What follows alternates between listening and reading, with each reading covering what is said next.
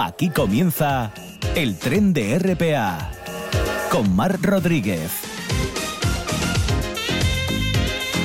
Buenas tardes, bienvenidos a este viaje radiofónico en esta jornada de miércoles 14 de septiembre. Durante la próxima hora tendremos la oportunidad de hablar con el divulgador Luis Laria y con el dramaturgo Maxi Rodríguez y el actor Carlos Mesa, que esta noche estarán sobre las tablas del Teatro Filarmónica. Tendremos tiempo también para conversar con Javier Arjona de la ONG asturiana Sol de Paz Pachacuti. Reciban ante todo el saludo de Javier Palomo y de Diego Fernández a los mandos técnicos y de quienes habla Mar Rodríguez al micrófono. Comenzamos.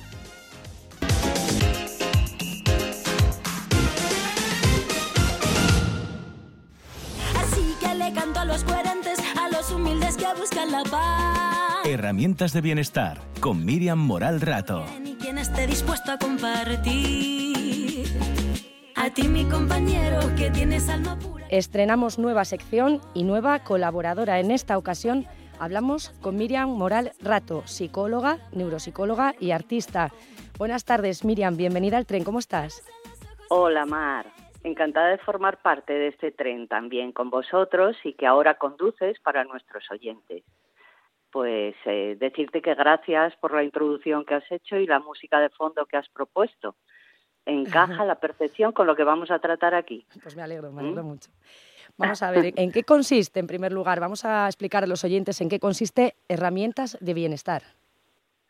Pues Herramientas de Bienestar es una sección eh, donde hablaremos de distintos temas que yo considero importantes y relacionados con la salud personal y social. Cómo podemos utilizar distintas herramientas en nuestro día a día y que todos y cada uno poseemos y que nos pueden proporcionar un bienestar inmediato y a largo plazo. Mm, bueno, como es normal, la vida de cada persona es distinta las situaciones y circunstancias varían en cada uno de nosotros. Y aunque en ocasiones sean muy parecidas unas a otras, la forma de afrontarlas es diferente. Cada uno lo afronta a su manera. Por eso saber cuál es la mejor forma de afrontarlas proporciona un mayor bienestar y ayuda a mantener una salud mental más equilibrada y saludable. Es muy interesante y muy necesario.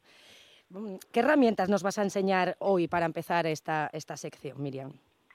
Pues para empezar esta sección eh, consideré importante dar una serie de consejos para hacer más fácil la vuelta y plantearnos nuevos hábitos positivos.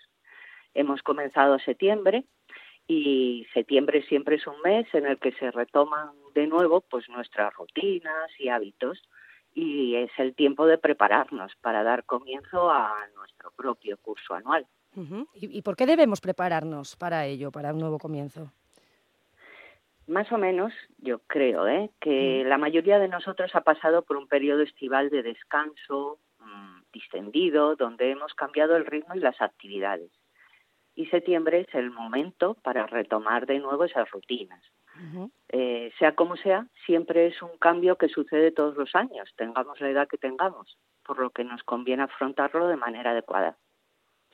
Mm, bueno, tanto los niños con su vuelta al cole, eh, los adultos con su vuelta a la actividad laboral y los mayores o jubilados, todos debemos volver a retomar las rutinas que habíamos dejado atrás, porque estas, en vez de ser perjudiciales, eh, son esenciales para nuestra salud.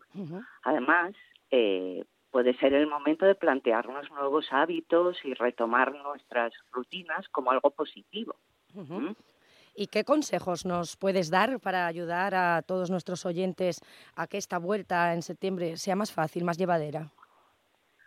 Bueno, eh, en primer lugar, sería conveniente que los últimos días de vacaciones que tenemos eh, vayamos comenzando a reajustar los horarios de comidas y de sueño. Durante el periodo estival que hemos tenido alteramos esos ritmos y es conveniente ir de nuevo ajustándolos. Más aún si luego a la vuelta pues nuestras rutinas están sujetas a un horario poco flexible. De todos modos, pues bueno, es importante darnos un tiempo para que la vuelta nos resulte más fácil. Sí, y también es importante, ¿verdad?, retomar nuestro calendario, creo, de forma paulatina. Sí, sí, sí, también conviene retomar eso. porque eh, debemos ser flexibles con uno mismo y no pretender comenzar a, ponernos al día de todo nada más llegar. Personalmente yo suelo dar por finalizado mi periodo vacacional unos días antes y de esta manera pues me da tiempo a organizar la casa, a poner lavadoras, ir a la compra y tener también un tiempo libre para seguir disfrutando de las vacaciones.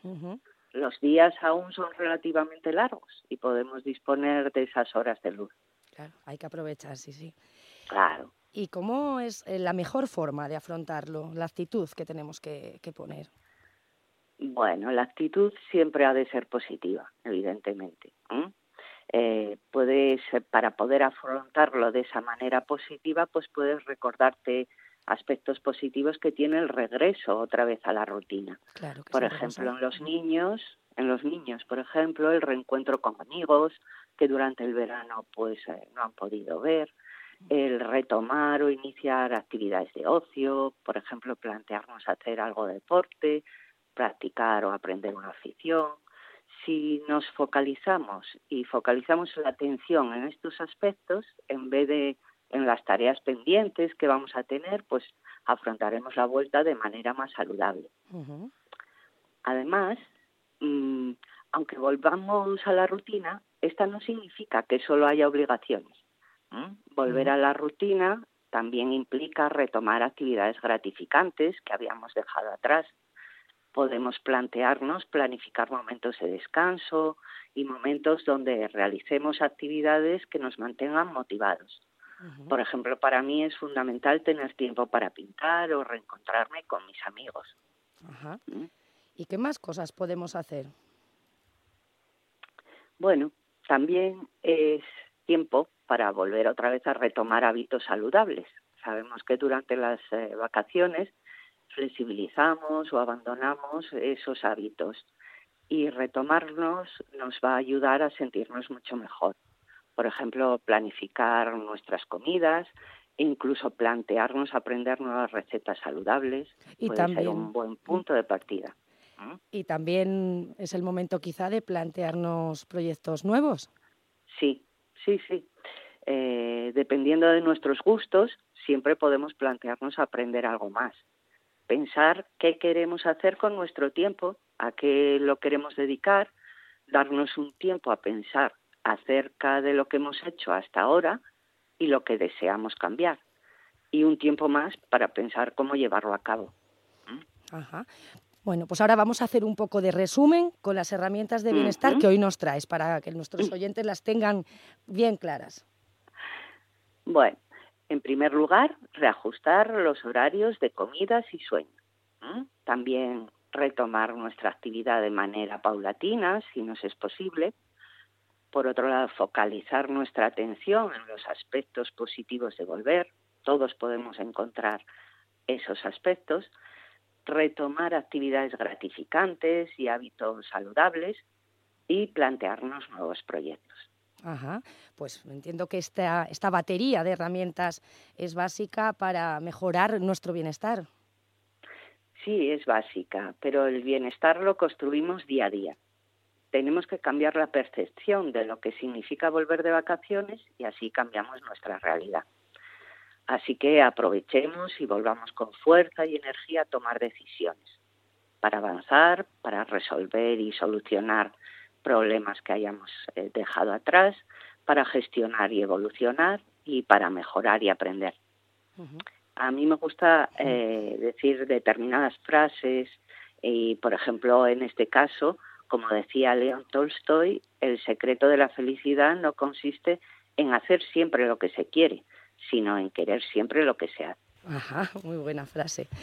Pues aquellos oyentes que quieran saber más de cómo afrontar la vuelta a la rutina o de muchos otros asuntos que nos afectan a todos y a nuestro bienestar, pueden entrar en el blog www.cerebrofuncional.com.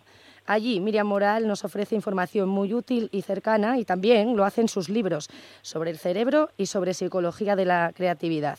De todo ello iremos hablando en las próximas semanas. Miriam Moral, psicóloga, neuropsicóloga y artista. Muchas gracias, un abrazo y hasta la semana que viene. Muchas gracias a ti, Mar. Hasta la semana que viene.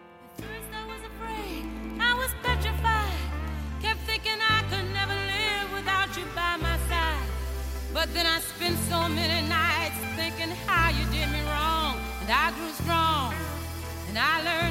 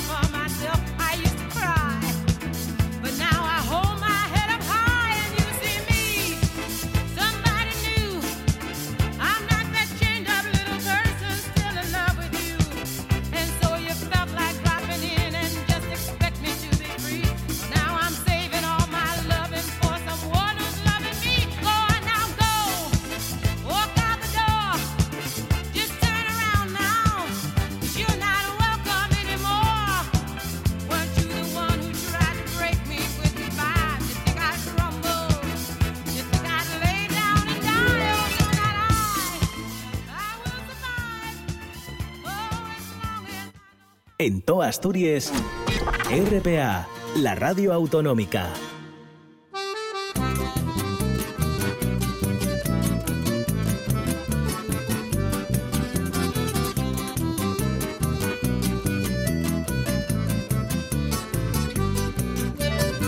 A invasão chegou de barco nessa América Latina. Y ahora, cuando son la, la 1 y 20 de la tarde, retomamos, tras el parón veraniego, este espacio en el que conversamos con Javier Arjona, de la ONG asturiana Sol de Paz Pachacuti. Bienvenido de nuevo al tren, Javier.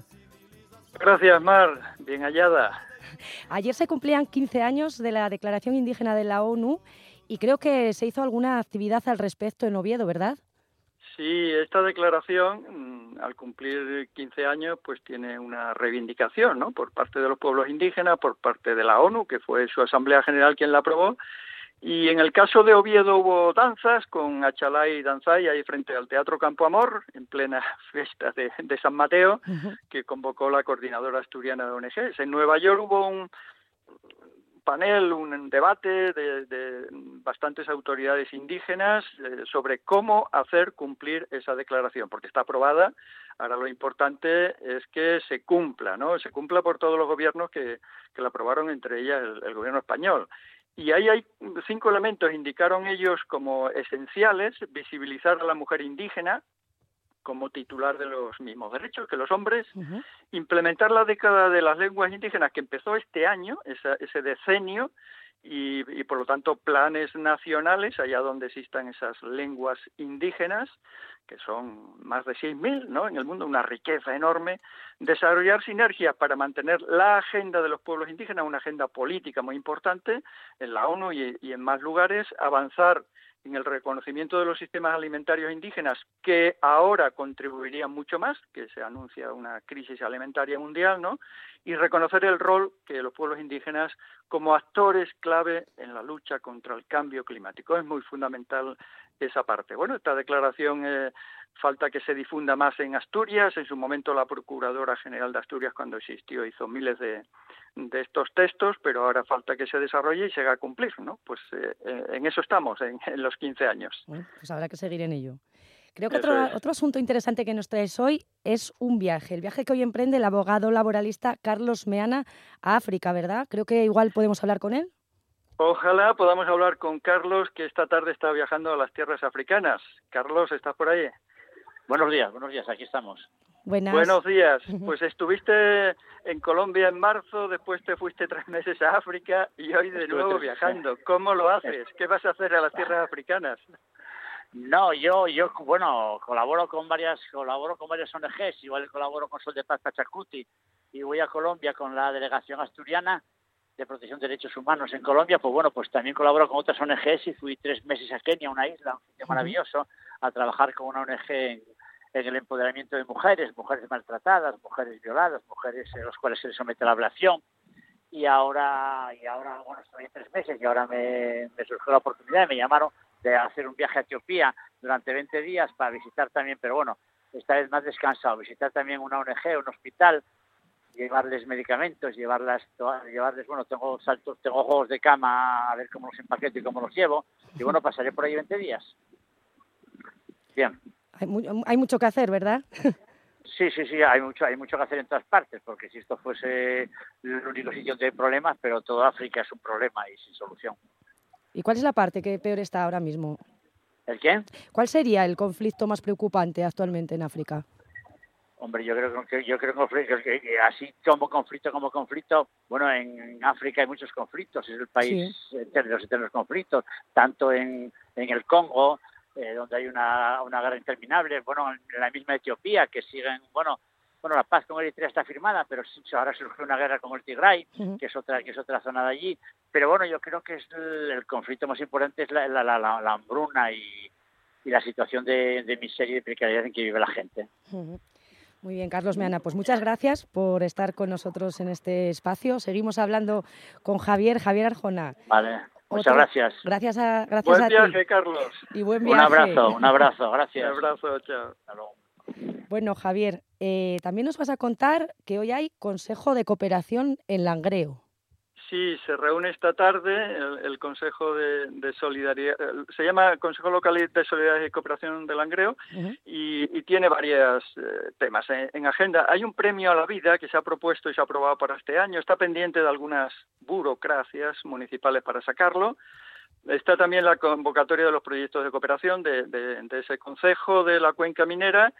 Hay un reportaje para filmar y, y compartir una especie de campamento de refugiados en el Instituto Valle del Nalón por parte de Marino Franco, que es el director, y, y un mercado de comercio susto que, que se empezó el año pasado y tal vez se vuelva a hacer este año el 16 de octubre en La Felguera. Así es que hay, hay temas ahí abundantes para trabajar esta tarde. Sí, sí, hay bastantes.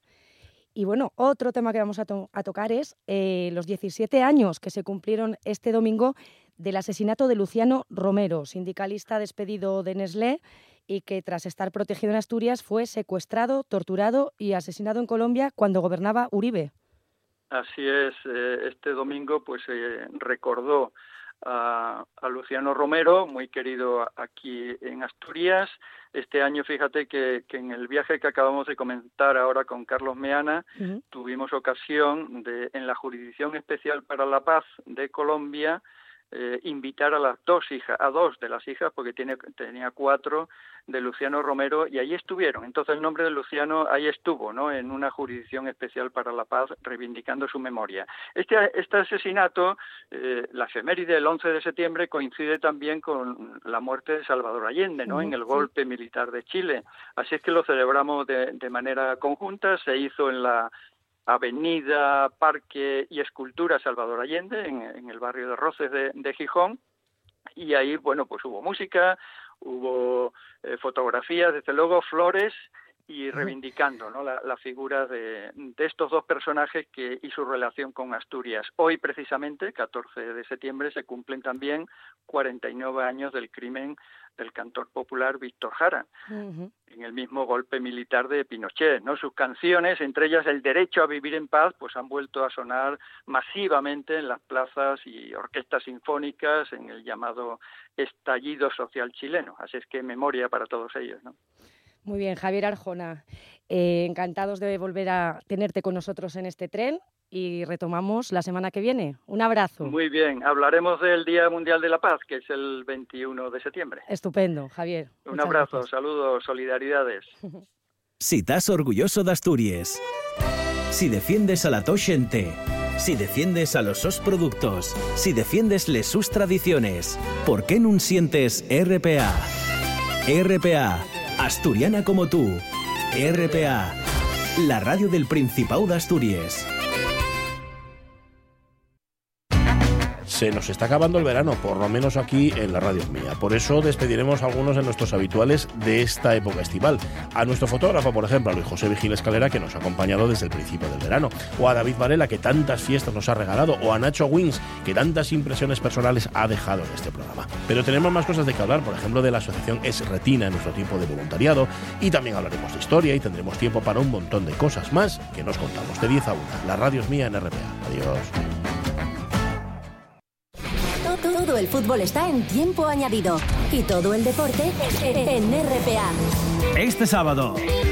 Por la tarde desde las 4 menos cuarto, Real Oviedo Ibiza. Y a las 8 y media, Zaragoza Sporting de Gijón. Y el domingo, por la mañana desde las 12 menos cuarto, Real Oviedo Vetusta Burgos Promesas. Y por la tarde, desde las 5 menos cuarto, Unión Popular del Langreo Marino de Luanco y Bergantiños Real Avilés. Todo el fútbol está en tiempo añadido y todo el deporte en RPA. El vagón vital. Con Luis Laria.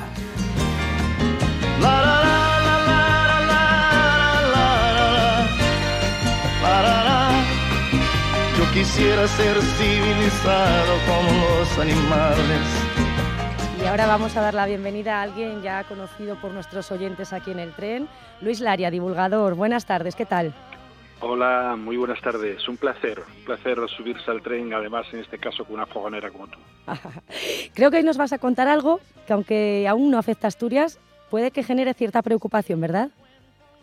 Sí, bueno, ya la lleva generando desde hace bastante tiempo y nosotros eh, ya el año pasado y el anterior ante lo que eran las circunstancias que se estaban, en este caso, produciendo, sobre todo en la zona de los países eh, nórdicos, en este caso, sobre todo Escocia y todo ese área desde Irlanda hasta Escocia y países escandinavos, pues resulta que estábamos un poco pendientes de situaciones que se podrían estar dando en la costa eh, cantábrica y atlántica española y sin duda alguna pues eh, ahora mismo pues tenemos esas sospechas ya establecidas de forma digamos que oficiosa, debido a que sobre todo aves marinas que están circundando pues estas áreas periféricas precisamente de lo que es la cornisa cantábrica y que vienen ahora en procesos migratorios desde las zonas de nidificación, como son por ejemplo los alcatraces, pues están produciéndose ya unos cuantos casos de, gripe aviar en ellos. Creo que hay unos 10 casos registrados en Galicia. Hay 11 en Galicia, hay otro también, o al menos otro en el País Vasco, y en cuanto a lo que se refiere a alcatraces, porque si hablamos, por ejemplo, de otras especies eh, susceptibles de tener también la propia gripe aviar, como podrían ser los buitres, en el País Vasco ya hay por lo menos tres reconocidos también y eh, de momento pues aparentemente Asturias está pasando un poco desapercibida por suerte de esta problemática de las aves marinas que son precisamente las que más traslación hacen y por lo tanto son las que pueden tener más incidencia en cuanto a lo que podría ser el contagio entre aves. No solamente de alcatraces, también son susceptibles eh, muchas otras aves marinas y también con ello pues eh, incluso hay casos en los que se dan precisamente pues eh, contacto y en este caso también digamos que traslación del virus pues incluso en mamíferos marinos, sobre todo en focas, foca gris, foca de casco, pero sobre todo la foca gris y también incluso hay mm, citado algún caso en cetáceos, como por ejemplo marsotas. ¿Y es, es esperable que, que, llegue a Asturias esta gripe aviar? Sí, sí. lo, lo, bueno a veces no nos llega fácilmente, pero lo malo eh, siempre llega y en este caso nosotros estamos siendo simplemente, eh, digamos que un, una parte entre dos eh, zonas afectadas. Por lo tanto, el tránsito que se va a generar y, sobre todo, cuando estamos hablando de la traslación más importante en el caso de aves migratorias como son los alcatraces, pues vamos a tener, digamos que la cota más álgida posiblemente ahora en el mes de octubre y noviembre. La traslación que se realiza desde las zonas de origen, donde tienen ya bastante presencia precisamente de especies eh, contagiados, pues obviamente hace que eh, viendo la situación en estas primeras etapas de la traslación, porque estamos hablando de, de que el golpe fuerte, por, eh, por decirlo así, de lo que es la llegada y la presencia de, de alcatraces en la, el norte peninsular, pues se establece generalmente a últimos de julio, primeros de agosto. Eh, con el porcentaje que ya tenemos, eh, hemos de pensar que hay que estar ojo a visor, hay que estar controlando la situación, eh, recogiendo los ejemplares que puedan estar vivos y también yo creo que los muertos para determinar si se están produciendo casos. Y yo mm, tengo la completa seguridad de que se van a dar casos también en Asturias. ¿no? De hecho, bueno, pues nosotros ahora mismo tenemos en el Centro de Recuperación del Parque de la Vida, tenemos un ejemplar, un ejemplar juvenil, que este no es susceptible de, de tener por el momento pensamos la gripe aviar debido a que había quedado atrapado en un aparejo y precisamente tenía unos cuantos anzuelos enganchados. Por lo tanto, bueno, eh, podríamos pensar que un ejemplar juvenil de estas características que no presenta ninguna sintomatología, pues eh, quizás esté libre. Pero eh, también, precisamente anteayer, se han localizado otros tres eh, en muy mal estado en la superficie del agua, podríamos decir que incluso agotados, pero ese agotamiento puede ser susceptible precisamente de esas patologías y que además, digamos que ¿Qué, podemos ver en un ejemplar que pueda reunir estas características como para pensar que podría ser gripe aviar? Pues sobre todo la descoordinación, tienen problemas neurológicos, no son capaces de soportar la cabeza, o sea que la cabeza la giran siempre hacia un lado, no y además eh, en este caso incluso abren las alas, eh, no tienen una coordinación y además bueno pues sufren generalmente diarreas importantes y también problemas respiratorios muy graves, ¿no? Cuando vemos que están ahí totalmente afanados, como se suele decir, que realmente pueden eh, el aire suficiente, pues eh, hay unos bloqueos sistemáticos y terminan muriendo. El caso es que, bueno, pues eh, nosotros nos hemos puesto en contacto con la Guardería de Medio Ambiente para que se recogiese este y se hiciesen los las analíticas pertinentes y estamos siempre pensando en que lo interesante es que la sociedad, aquella persona que en un momento determinado pues eh, vea un ejemplar de ave marina... ¿qué, hacer? ¿Qué hacer si nos encontramos un ejemplar enfermo? Bueno, pues lo primero, no tocarlo. Lo primero no tocarlo eh, y avisar pues a la guardería de medio ambiente o a nosotros mismos también directamente y entonces pues lo que hay que hacer es esperar eh, sin, sin tocarlo a no ser que esté pues que sea un profesional del, del mar y que esté con un barco, pues a lo mejor sí que lo puede recoger perfectamente, pero habría que hacerlo con guantes y con mascarillas mm, y evitar precisamente pues un contacto directo. La verdad es que esta variante del H5N1 a nosotros no nos está afectando seriamente.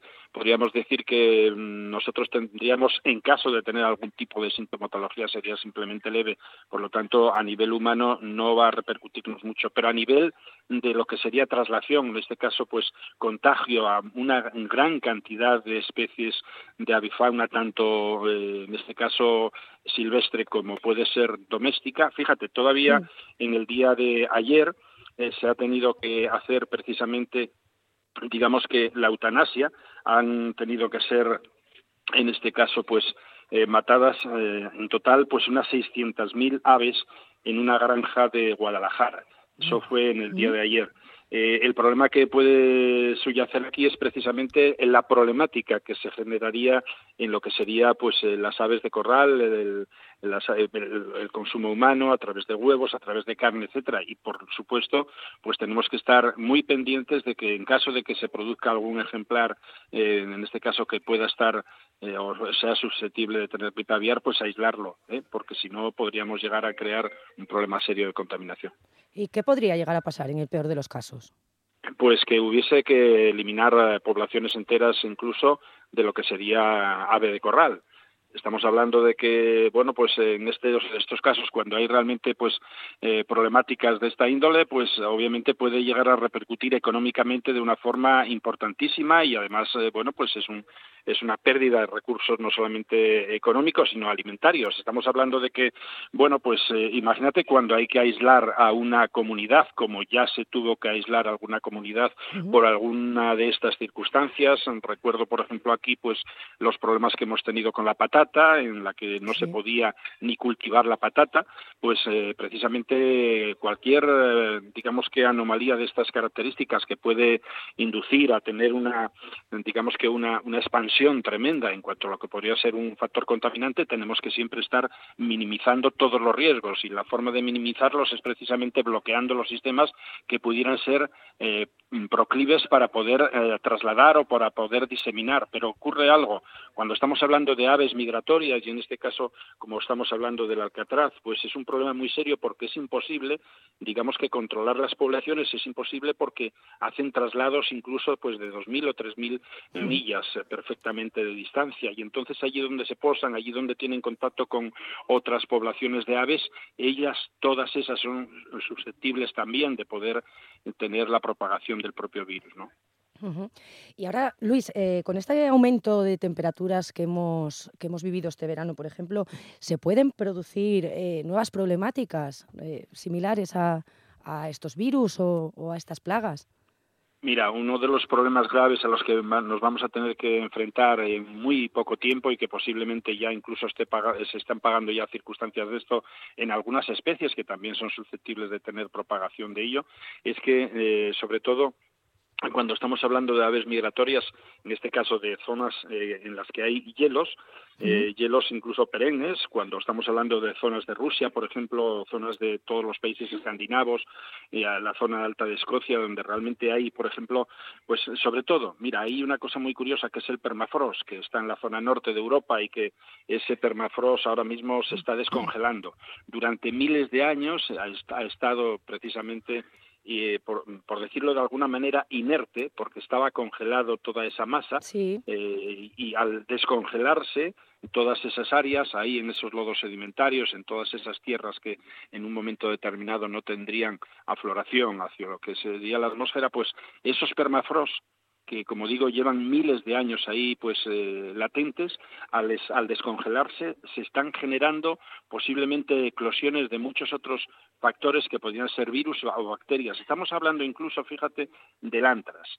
El antras una bacteria eh, que fue utilizada y que sigue siendo utilizada a nivel bélico por países igual que pueden utilizar pues la energía nuclear pues también en este caso se puede eh, utilizar pues eh, una bacteria no y el antras y muchos otros virus que están ahí latentes pues precisamente ahora pueden llegar a tener contacto muchas de estas especies que son eh, especies migratorias que tienen traslaciones como digo que mm, pueden llegar a alcanzar eh, lat- latitudes totalmente insospechadas, pues el ser humano tiene que controlar esta situación de una forma única y exclusiva, que es cuando estamos hablando de especies silvestres, controlar uno por uno cada uno de esos ejemplares que puedan estar varados o que puedan tener ese tipo de anomalía que pudiera representar al fin y al cabo una enfermedad.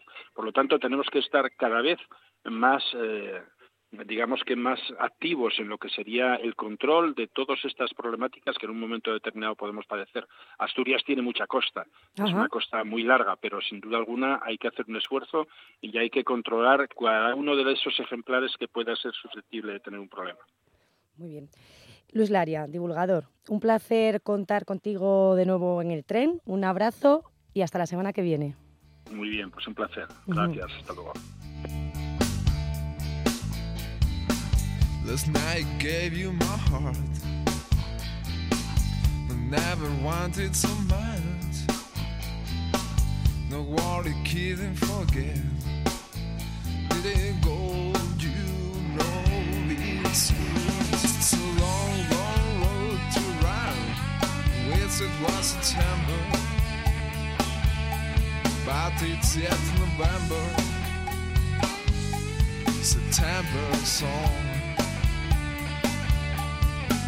I think you said it was enough. I can remember. Then dark November, September song. Killing for dance. happened never to the man. The stomach harmed you too cruel. So was left behind. See what's time you do. It's a long, long road to round. It's a wild September. About this death November. September song.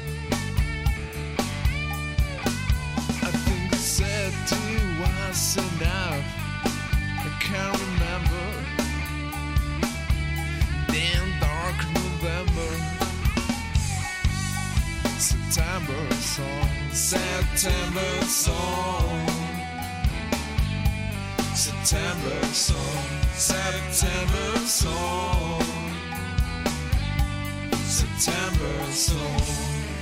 El tren de RPA con Mar Rodríguez.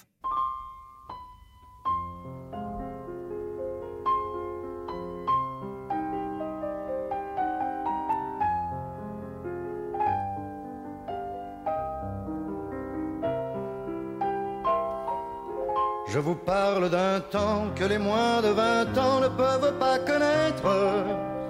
Montmartre en ce temps-là accrochait ses lilas jusque sous nos fenêtres et si l'humble garni qui nous servait de nid ne payait pas de mine. C'est là qu'on s'est connus, moi qui criais famine et toi qui posais nu. Pues ahora nos vamos hasta San Mateo y concretamente con una cita esta tarde-noche en el Teatro Filarmónica de Oviedo. Hablamos de la obra New Under the Coconuts y para ello tenemos al otro lado del teléfono a Carlos Mesa, actor, y Maxi Rodríguez, dramaturgo. Bienvenidos, ¿qué tal? ¿Todo preparado para esta noche? Hola Marga, ¿qué tal? ¿Cómo estás? ¿Qué tal? Hola, hola, Maxi, ¿qué tal? ¿Cómo estás? ¿Qué tal? ¿Qué tal? Bienvenidos los dos. Es que hay que decirle a los radioyentes que estamos en distintos teléfonos. Ajá, sí, A ver. sí, así es. en una llamada a tres. Bueno, Maxi, cuéntanos, cuéntanos un poco sobre lo que vamos a ver esta noche en el Teatro Filarmónica. Bueno, pues una obra tremendamente divertida con dos grandísimos eh, actores y que además viene avalada por los premios o a la mejor autoría y, a- y al mejor espectáculo. Y nada, es eh, yo lo llamo surrealismo sanador porque la vida es muy rara, muy extraña y como, como dice Voltaire, la vida es, es un naufragio y no olvidemos eh, cantar en los botes salvavidas, o sea, dos personas que se encuentran y se desencuentran durante una hora y pico de espectáculo y que provocan la hilaridad en el público. La gente se lo va a pasar francamente bien. ¿Mm? Suena optimista también. Bueno, tiene un punto de amargura como la vida, ¿eh? Eh, es decir, eh, yo creo que la incomunicación y la dificultad de relacionarnos entre nosotros está muy presente en el espectáculo, pero todo desde una perspectiva cómica. Ajá. Y bueno, Carlos, Carlos, ¿a, a- a qué, a qué personaje interpretas tú? Pues yo soy uno de esos dos.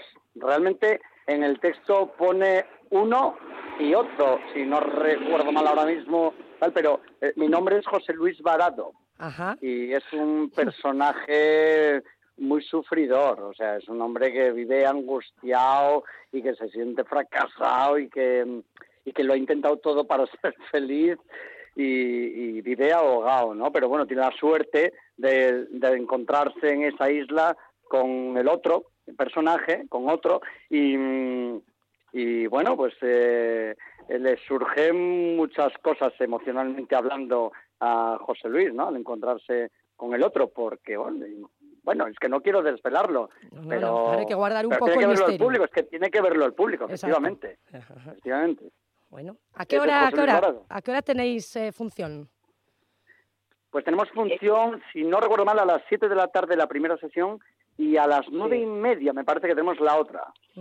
Entonces, Sí, sí, bueno, no obstante, que lo- la gente que, va- que acuda, que se que lo confirme bien, ¿vale? Que lo miren en internet, y que no se fíen mucho de mí. Vamos. Sí, sí, no, es, es, es eso. Como dicen los periodistas deportivos, totalmente confirmado. Ese es el horario y lo que también eh, os aseguramos es que lo vais a pasar francamente bien. Muy sí, sí, por favor, id a vernos al Teatro Filarmónica, Alberto Rodríguez, Carlos Mesa, el texto de Maxi maravilloso, de verdad, que acudan. Y, y hay una cosa que quiero decir, y es que en cierta manera siempre digo lo mismo, digo, eh, igual que van a ver a, a los que vienen de Madrid, que oye, también lo merecen, bueno, pues que vengan a vernos a nosotros. Muchas veces la gente elegimos ver lo que viene de fuera porque pensamos que es mm, mejor, de mejor calidad o, o incluso, incluso los hay que quieren ver eso que viene de fuera, pero por ver a las caras que salen en televisión. Y muchas veces los, los compañías asturianas quedan un poquitín ahí relegadas por, por no tener esa percepción sobre ellas, ¿no? Y es mentira. Porque de verdad eh, tenemos un, un gran producto. Sí, sí, New con la cantidad de buenos profesionales que tenemos en esta tierra, es cierto que a Sí, veces sí. tenemos que querernos un poco más, ¿eh? De verdad, o sea, yo también, eh, ta- ta- digo al también hay que decir, José Luis Varado, también hay que decir que nosotros hemos estado en Madrid, o sea, que estuvimos haciendo temporada en el Teatro de las Letras con gran éxito de público y crítica. Exacto, porque, seguro que os eh, querían mucho porque- allí. Sí, sí, es que a veces, a veces hasta se nos olvida, ¿no? Quiero decir que... Sí, sí, No, no, y además sí, yo creo, claro. y otra cosa que creo que hay que decir Sí, también, pues, sí. pues hay que agradecer incluso al Ayuntamiento de Oviedo que cuente con nosotros, o sea, que, que nos programe, que, que primero que haga la programación teatral de San Mateo, que se siga haciendo, y además que, que programe a las compañías asturianas, y es de agradecer porque, bueno, porque confían en nosotros, y así como confía la Casa Consistorial, pues deber- debería confiar el pueblo asturiano, ¿no?, para, para ver a los suyos y, admirarles, ¿no?, también eh, porque además, de verdad, eh, francamente creo que, que la obra es, es muy divertida y uno cuando sale del teatro pues va a quedar con la cosa de, jolín, mereció la pena haber venido. Bueno, sí, sí, sí. Y otra cosa que hay que decir, eh, esto es esta noche, pero el viernes estrenáis también los dos Morir de Selfie, una comedia crítica ¿no? con la sociedad del yo. Maxi la dirige y Carlos encarna a un político que no tiene vocación de servicio público. Contadme, Maxi, cuéntame. Sí, sí, estamos, estamos on fire. estamos eh, en, en racha. En ese punto, en ese punto crítico que caracteriza mis obras, que a través del humor, pues trato de desvelar aspectos de la sociedad como poco felices e inquietantes. En este caso, Morir de Selfie es un espectáculo unipersonal donde va a estar eh, Carlos Mesa, pero esta vez solo ante el peligro durante una hora de, de monólogo, eh, llevando a la gente por, por reflexiones y por, eh, y, por, y por sentimientos que se corresponden con lo que pasa en la sociedad. Esta sociedad del yo, donde los egos hacen explotar los proyectos colectivos, donde todos estamos eh, mirándonos el ombligo cada vez, y este es un dato que yo utilicé al escribir la función, cada vez está muriendo más la gente de autofoto. La gente va a hacerse selfies temerarios y, y acaba despeñándose. Yo creo que esto es un reflejo del nivel de desquicie y de lo delirante que es esta sociedad donde todos estamos empantallados y, y mirándonos a, a nosotros mismos, ¿no? Sí. Efectivamente. Carlos, esperemos que, que, que tú no mueras de selfie en el escenario. No, no, pero en el escenario hay que morir, ¿eh? Hay que morir de, de, de, de- oficio, de oficio, hay que entregarse. Y porque, vamos, es lo que nos queda. Además, oye, mira, eh, ten- tengo la suerte de que en menos de tres días voy a hacer cuatro funciones. O sea que esto es una fortuna, por lo tanto, debo entregarme, ¿no? Al, al oficio y al, al espectador, al público, porque porque no es fácil. Ya sabes que este oficio es todo o nada. Sí, sí. ¿sabes? Se acumula el trabajo a veces, sí, sí. La verdad es que va por va por rachas, ¿eh? Imagínate que encima yo, eh, bueno, lo que lo que es que, que coincidan las cosas. eh, Este año encima como como autor y director tengo dos funciones en la en la programación teatral de San Mateo, porque el domingo tengo otro espectáculo que se Ajá. llama Porno y esto no es habitual. Entonces es una suerte que celebremos el hecho de que de que Carlos tenga que trabajar con continuidad sudando la camiseta así dos días seguidos y que y que yo tenga pues fíjate ahora mismo tres obras en cartel cosa que para eh, los dramaturgos mm, yo diría que casi de este país no, no es muy habitual Sí, sí, una Pues- buena racha y, y- y una buena racha también para los espectadores que, que tenemos la posibilidad de veros.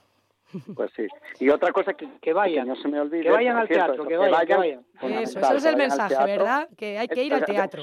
Vamos a, esquema- a esquematizarlo, ¿no? O sea, el, el, eh, esta noche, eh, New Under the Coconuts y el viernes 16 en el Paraninfo de la Laboral en Gijón, morir de selfie. Y otra cosa importante, que no se me olvide. La producción. es- Esta noche, no, no, y esta noche por la producción, por supuesto, de mi mujer, Carmela Romero, en morir de selfie. ¿Eh? Claro, Y, claro. y Niue es de Escena Pache, de Mar Gallano, bueno, unas cracks también. Sí, sí, sí. Y ya lo último que quiero decir, que no se me olvide, de verdad, o sea, es que esta noche cuando actuemos en el Filarmónica vamos a estar bajo el influjo de nuestro queridísimo José Antonio Lobato, fallecido, Oh. pues ya va a ser dos años, y es precisamente es verdad. esta noche cuando cuando le haremos el homenaje, vamos, en, en nuestra presencia escénica, ¿no? Ahí en el Teatro, teatro Filarmónica. Así que un beso Eso- desde aquí, donde, allá donde esté, a José Lobato, que lo queremos. Sí, sí. Eso para, para la gente de la profesión y en Asturias, los que, que, que yo creo que, que, que- todos queríamos mucho a, a José y todos tenemos eh, un gratísimo recuerdo y de haber trabajado mucho con él, pues hoy va a estar, como dice Carlos, en, en nuestro pensamiento.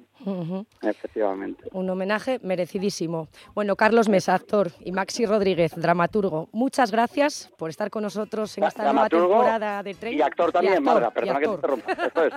Es. Las dos cosas, es que sois muchas cosas. Muchas gracias Eso por es. estar aquí con nosotros en el tren y mucha mierda. Un abrazo a los dos. Pues Besos, muchas gracias, gracias, a vosotros. Y viajen con nosotros al teatro. Viaje con nosotros si quiere gozar. Viaje con nosotros a mil y un lugar y disfrute de todo al pasar y disfrute de las hermosas historias que les vamos a contar. Pues además de esta cita teatral, vamos a recordar otras citas en estas fiestas de San Mateo en Oviedo. Conciertos de Macaco y de Rulo y la Contrabanda en el recinto de la Hería a partir de las ocho y media. Y más música también de tarde, en este caso en el Parque del Truébano. Entre las 5 y las 7 habrá juegos tradicionales y el concierto de los Pichas. En su viaje los romances abundarán y en sus brazos los dragones se arrojarán. Serán suyos. Marlene y Tarzán serán suyos. Quien compra nuestro billete compra la felicidad.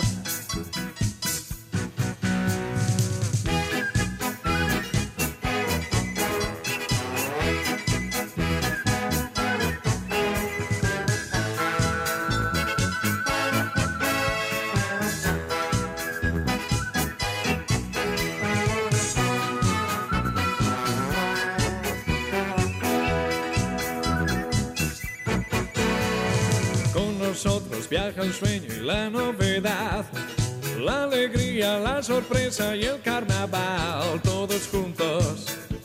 Iremos allá, todos juntos. Quien compra nuestro billete compra la felicidad. Viaje con nosotros si quiere gozar. Viaje con nosotros a mi lugar y disfrute de todo al pasar y disfrute de las hermosas historias que les vamos a contar. Todos juntos. Este jueves, Operación Verbena surcará las aguas del río Nalón para disfrutar de la 53 edición del Festival Folclórico en La Viana. También estaremos con los vecinos de Valdesoto en la 59 edición del concurso provincial de carrozas y nos iremos hasta Cueva Llagar en Yernes y Tameza para disfrutar de su feria. Como colofón, visitaremos Colombres para vivir el día grande de las fiestas de la Asunción. Todo esto y la mejor música de Fiesta Prau.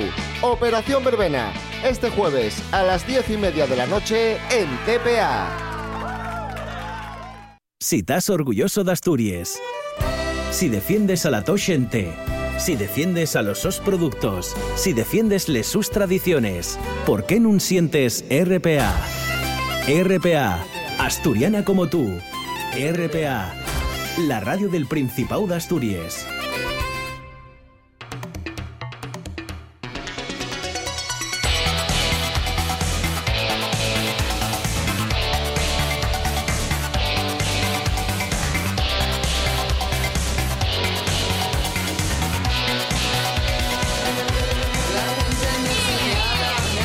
Pues nos acercamos a las 2 de la tarde y este tren llega a su última estación por hoy. Nos vamos, pero volvemos mañana. Sean felices.